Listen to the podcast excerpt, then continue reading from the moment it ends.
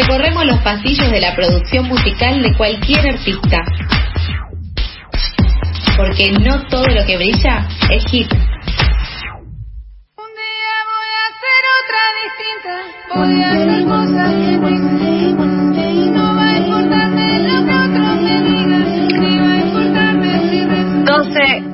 del mediodía, 5 minutos pasaron de este mediodía, de este mediodía hermoso a puro sol y ahora se puso más hermoso, ¿sabes por qué, Carlos? ¿Por qué? Porque vino Daniela Marlén a hacer eh, su columna Más allá del hit. Hola Danu, ¿cómo estás? Primero que nada, Hugo. eh, y después, muy bien, ¿y ustedes?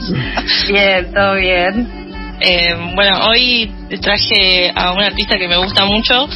Eh, antes que nada, quería, quisiera aclarar que mm, me cuesta mucho elegir las personas sobre las cuales voy a, o las bandas sobre las cuales voy a hacer la columna, porque me gusta como ver contenido audiovisual, me gusta como ver entrevistas, escuchar sus discos. Entonces, como que estoy más tiempo decidiendo que, que en- efectivamente en la búsqueda.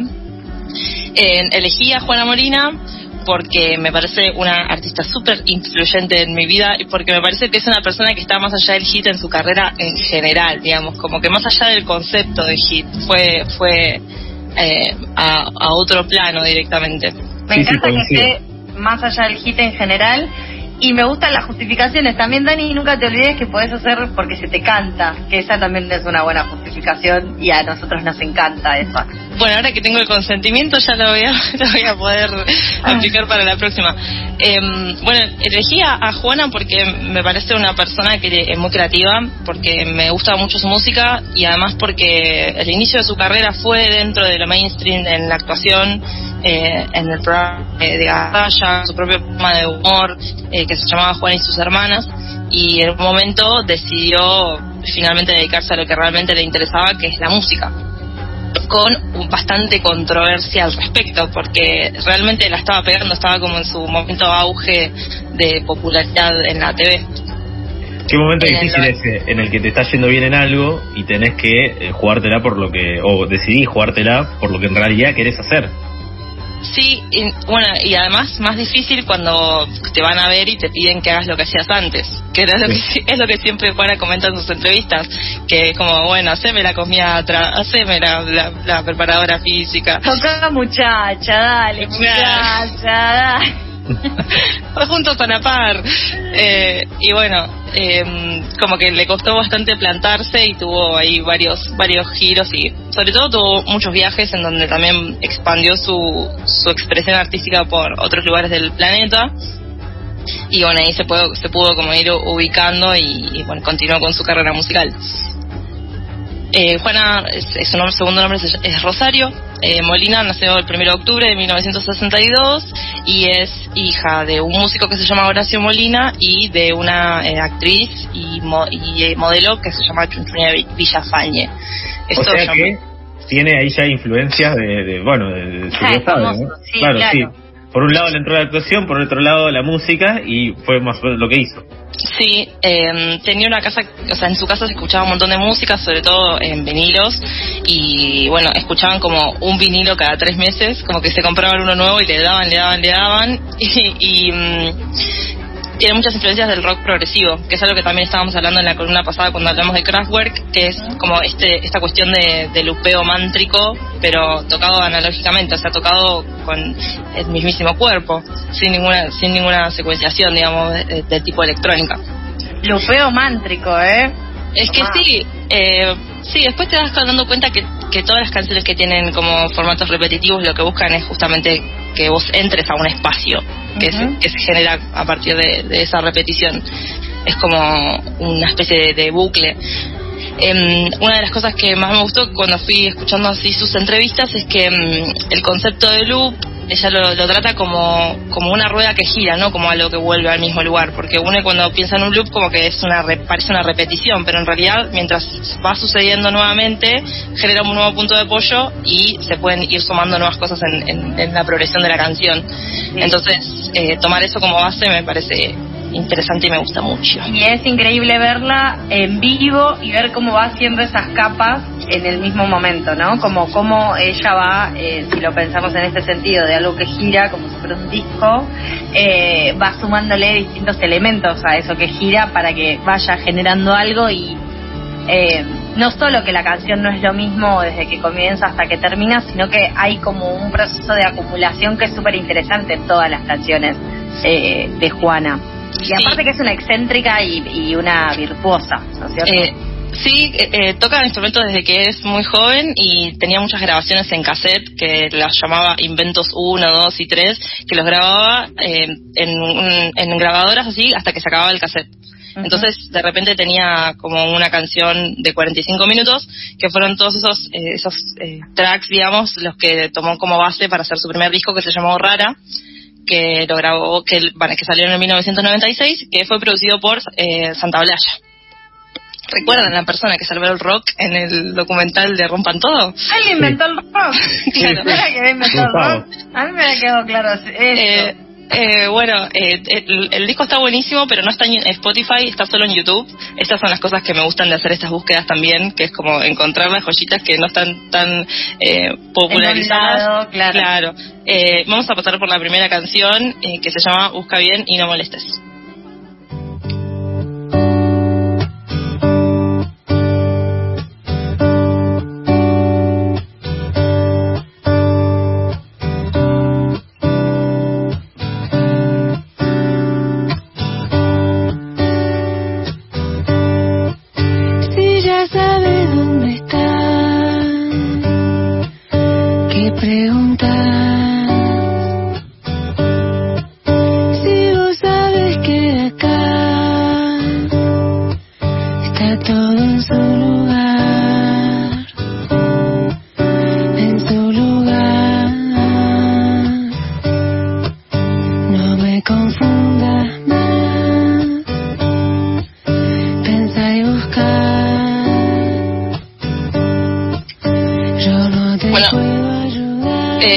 La hace bastante corta, ¿no? Es como, vos fijate, ¿no? ¿Dónde está lo que está buscando?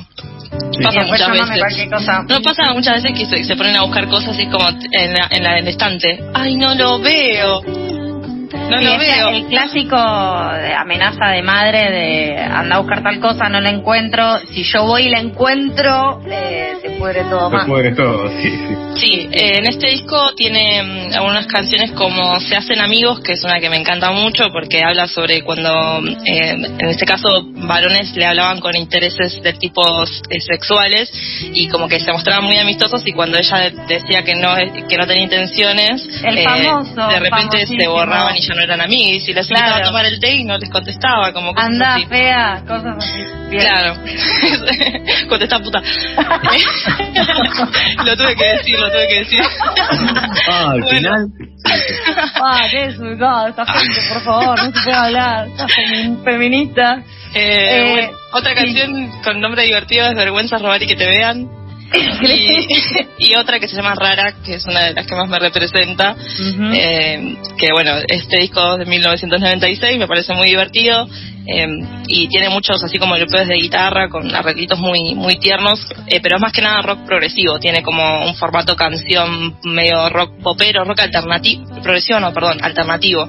Lo que se conoce Sí. ahora tal vez como rock indie.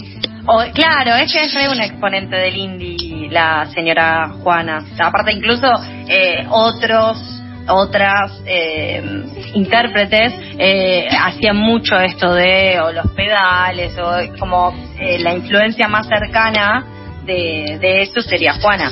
Claro, igual estamos ahora en, en el 1996 en los que las loperas todavía no existían. Entonces Bien. ella lo hacía todo eh, tocándolo ella. En el segundo disco que se llama eh, Segundo, que hay un remaster del 2021 y dice sí está en, en Spotify.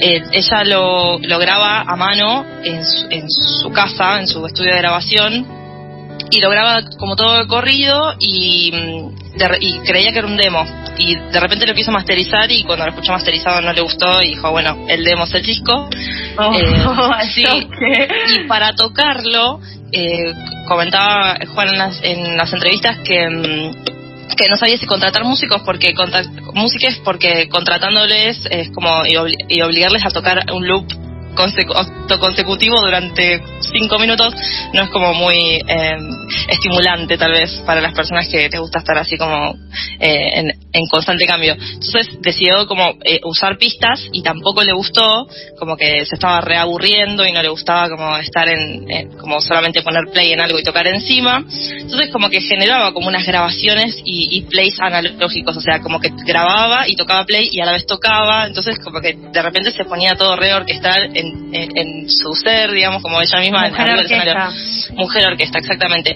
Y eso es lo primero que yo vi de ella, digamos, yo es la, la, la primera mujer que vi en un escenario con una computadora sola, eh, haciendo tremenda canción lupiándose, es como que Claro. me parecía de un montonazo y allá en los 2000, digamos, cuando yo era muy pequeña. Ujú. Sí, a mí también me, me sorprende mucho, eh, obviamente para bien, y, y le admiro, que también todo esto empezó a hacerlo en una época, justo que hoy con Sofía hablábamos al principio, bueno, de- del rock rolling y demás, en una época en la que la música que más sonaba y que más fuerte estaba, que presente en todos lados, incluso bueno, en las radios y demás, eh, era el, rock chabón, el, el rock rolling, a los piojos, la renga, como una cuestión más poderosa de, de, de, bueno, de esto, de hacer pop y todo, y Juana Molina como que trae eh, también un poder distinto, como diferente, que te invita a, primero a escucharla, prestarle mucha atención, y segundo eh, trae una manera distinta de mostrarse en el escenario. Sí, y además eh, sigue siendo humor, digamos, como Claro. que sigue teniendo letras chistosas. eh, hay una canción, eh, bueno, en- que sale en este disco que se llama Segundo, que se llama El Perro, que mm, cuenta la historia de un vecino que tiene un perro que ladra todo el tiempo y ella le va a hablar y amorosamente le dice como, por favor, te, te pido que, que manejes esto de alguna manera.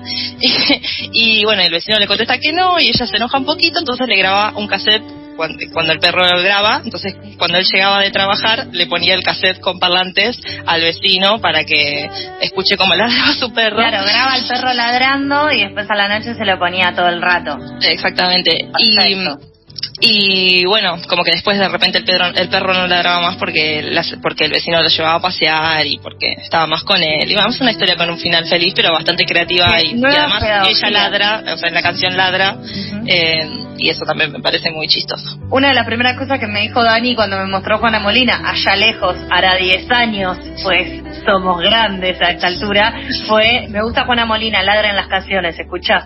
O sea, así me lo recomendó. Eso fue una- un Bueno. recuerdito. Vamos a escuchar la segunda recomendación que se llama El Pastor Mentiroso, que me hizo acordar también a un cuento que se llama El Pastorcito Mentiroso, que es la canción en la que se basa Fuego de, de, de Intoxicados, que dice, esta vez es en serio, no estoy mintiendo, algo se prende fuego. Bueno, es la historia de un pastorcito que, que hacía chistes al- que, que de que se estaban prendiendo fuego las cosas hasta que un día se prendieron fuego. Hasta eh, que de verdad. Bueno, me hizo acordar a eso, pero la canción El Pastor Mentiroso habla sobre pastores de tipo religioso. Así que la Ah. escuchamos ahora. A ver.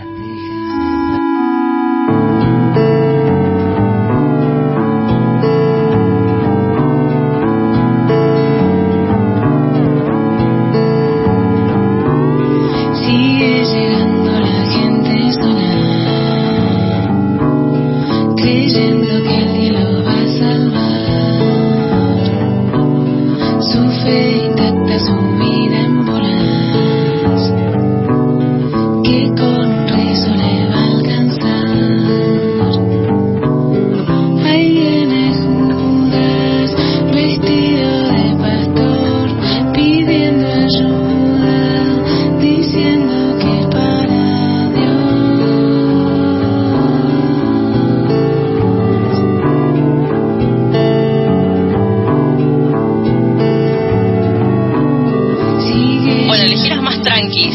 Entre, entre las que hay, elegí las tranquis porque mm, tiene como una cuestión de, de sumar muchos sintes y de modularlos, digamos, de, de tocar una nota y, y como ir cambiándole eh, pitch, digamos, la- las octavas, digamos, le va cambiando distintas cosas con los pianitos estos que tienen todas perillitas.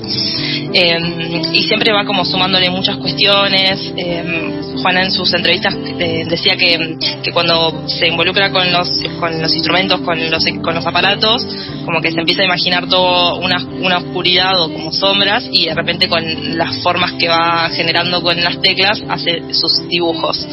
Eh, cosa que también tiene interesante en su, en su Instagram sube fotos de las nubes y les hace caritas. Eso también es lindo. Sí, Es creo como- que la última tapa del disco no la dibujó ella, de su último disco. Qué mate con esa. Creo que no, no tiene ninguna tapa de disco con su con sus dibujos, pero sí los vi mucho por, por Instagram.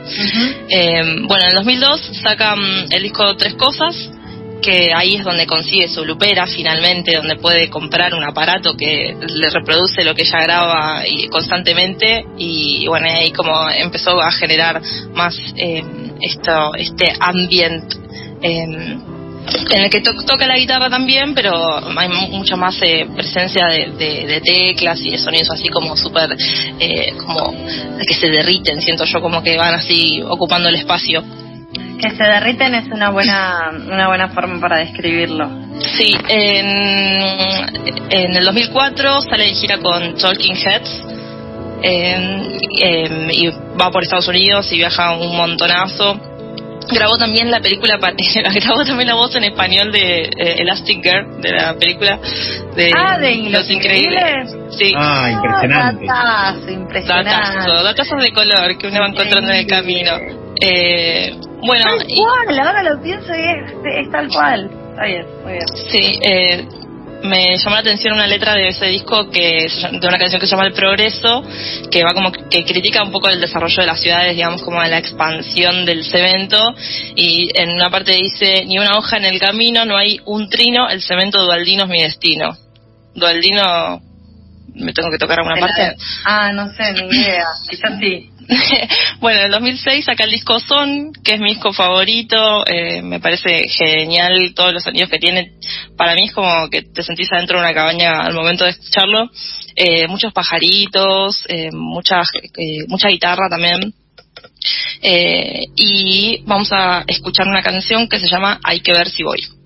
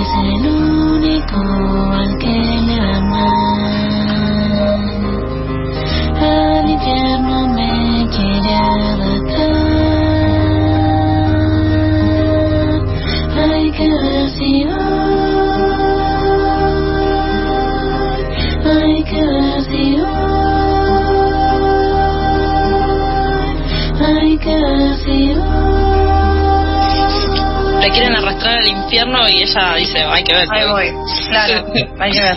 A mí me encanta de bueno de su música, que así como vos describías esto de, de esta cuestión medio de sinestésica, de como de poder ver eh, la música, como imaginarte la que, te- que se derrite la música, como esas cosas que también tienen mucho que ver con ella, como que realmente si, si uno cierra los ojos y se pone a escuchar, como que no sé, te, te- te empieza a mover, como que te, te empezás a mover con, con la música, te lleva como a otro lado.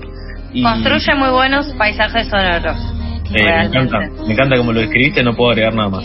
Eh, esta canción que, que, que traje que se llama Hay que ver si voy dice un paraíso terrenal quiero entrar quiero pasar como te lo va generando en la mente no como bueno y, y tiene mucho mucho de la naturaleza en sus canciones. Eso también creo que es lo que más me une a su arte como que mm, hace una descripción sonora de, de lo que veo de lo que quiere ver de Voy a hacer un paralelismo medio cualquiera. Te pido disculpas de antemano, Dani. No, pero eh, lo que quiero decir es, en esa misma época, como decía Carlos hace un ratito, de que estaban los rolingas y qué sé yo, mucho de la música del rock chabón, lo que tiene, que tanto nos gusta, es esta historia que cuentan en cada canción. Que hay una historia de El Farolito, que hay una historia de El Cobarde para Amar, o lo que sea. Entonces uno, desde la música y la letra, ya se empieza a hacer toda como la construcción de dónde lo están cantando, de a quién se lo están diciendo, de quién lo está cantando. Fuego, incluso se prende fuego mi pelo, mi piano, mi- o sea, eh, te, te produce esas imágenes a partir de la música. Y yo creo que Juana tiene también eso, pero en un nivel más eh, pirucha. Eh, a mí- Abstracto. Más abstracto, es esa era la palabra que quería. eh, eh, una de las canciones que más me gusta de ese disco, eh, que se llama Son, que es de 2006, es un- una canción que es súper oscura, que se llama Las culpas, y dice, quiero ver las culpas sobre la mesa de otros que no son yo.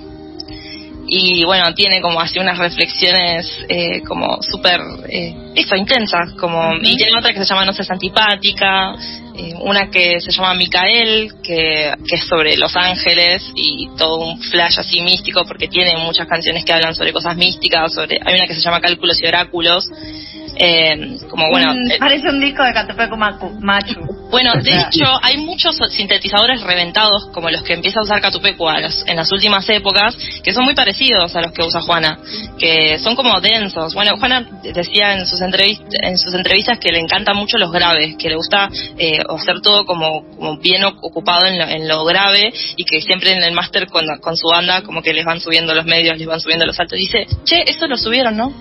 Y como que... Claro. Claro, Claro, se- se no, da se le pasa, no se le pasa un por alto. oído, claro, no se le pasa por no alto. se le pasa por alto para nada.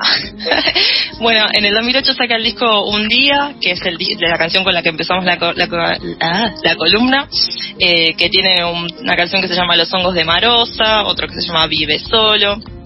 La foto de portada me parece muy genial, es como una- un fractal de su cara como a la mitad, digamos, como si fuera así, totalmente simétrica. Eh, que, bueno, la visual siempre es, es muy importante también en, en, su, en sus obras, digamos, esas tapas son muy llamativas y, y bueno, los títulos de las canciones me parecen lo mejor realmente, además de la canción en sí, ¿no? Eh, en el 2013 saca el disco Web 21, eh, que es mucho más psicodélico, hay como muchísimos sonidos a la vez, es como momentos que hay hecatombe de sonidos, que, que, bueno, pasa de todo. Eh, tiene una canción que se llama Sin Guía No, que me, me encanta. Temazo, temazo Eh, mal. Sí, otra que se llama Ay, no se ofendan. es graciosa, es graciosa. Eh, el oso de la guarda, eh, lo decidí yo, que son también es muy buena. temazos, que la letra dice, ¿quién decidió, ¿quién decidió que terminar es un adiós? Lo decidí yo.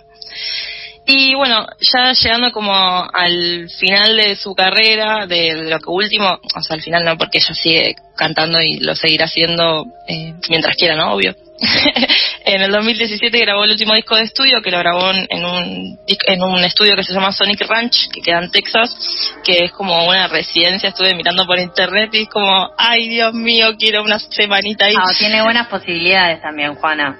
Eh, Claro. Sí, sí, que se, que se la fue buscando, digamos, como, Claro. bueno, es como que en realidad para cualquier persona que quiera hacer música lo mínimo que necesita es eh, un instrumento de lo para grabar. Entonces como que ya No, y partiendo de esa base... es, sí, es no, no querer, no le da lo mismo. O sea, desde que ella grababa encima de una cosa de la otra, porque no le daba lo mismo hacer esto con, o con banda o lo que sea, eh, no, le, no le da lo mismo en donde se graba, no se le pasa una, como decía Charlie recién.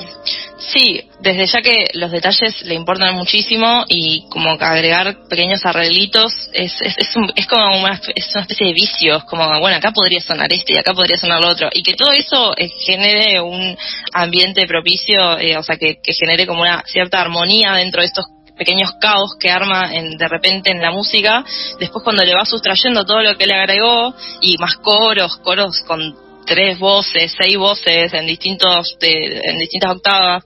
Cuando le va sacando todo eso, vuelve una paz de campo de- y de horizonte que, que está buenísimo, como esos altibajos que puede generar en su música. Eh, bueno, este disco lo grabó con un montón de sonidos nuevos, como instrumentos que puedo experimentar, porque eso tiene también un estudio así como muy gigante, además de trabajar con otra gente, que era una experiencia nueva también, eh, que tiene como un montón de instrumentos locos para probar de distintas partes del planeta. Así Claro, que se las fue sumando. Eh, Bueno, eh, está claro que tiene una búsqueda constante de sonidos también, no es que se queda estática en ningún momento, está todo el tiempo probando cosas nuevas, investigando, chequeando, bueno, a ver cómo suena esto, a ver esto qué ruido hace y pum, te pega ahí como algo. Eh, la verdad que eso me parece muy admirable de ella. Mm, y también es un discazo que muestra cierta como madurez de que sí está bien hay soniditos hay cositas que se derriten o, o pero esto todo tiene una elección no tan accidental que quizás en otras canciones más de de- del inicio de la carrera se nota como todo esto, o sea, cosas saturadas, como cosas, esto es un ruido que está buscando general, pero eh, cuando el ruido queda todo bien, que creo que es lo que pasa en este disco en particular, eh, nada, me parece como que es muestra cierta madurez o cierta llegar a cierto lugar en ese camino. Sí, así que bueno, estuvo buenísimo eh, escuchar todos sus, sus discos.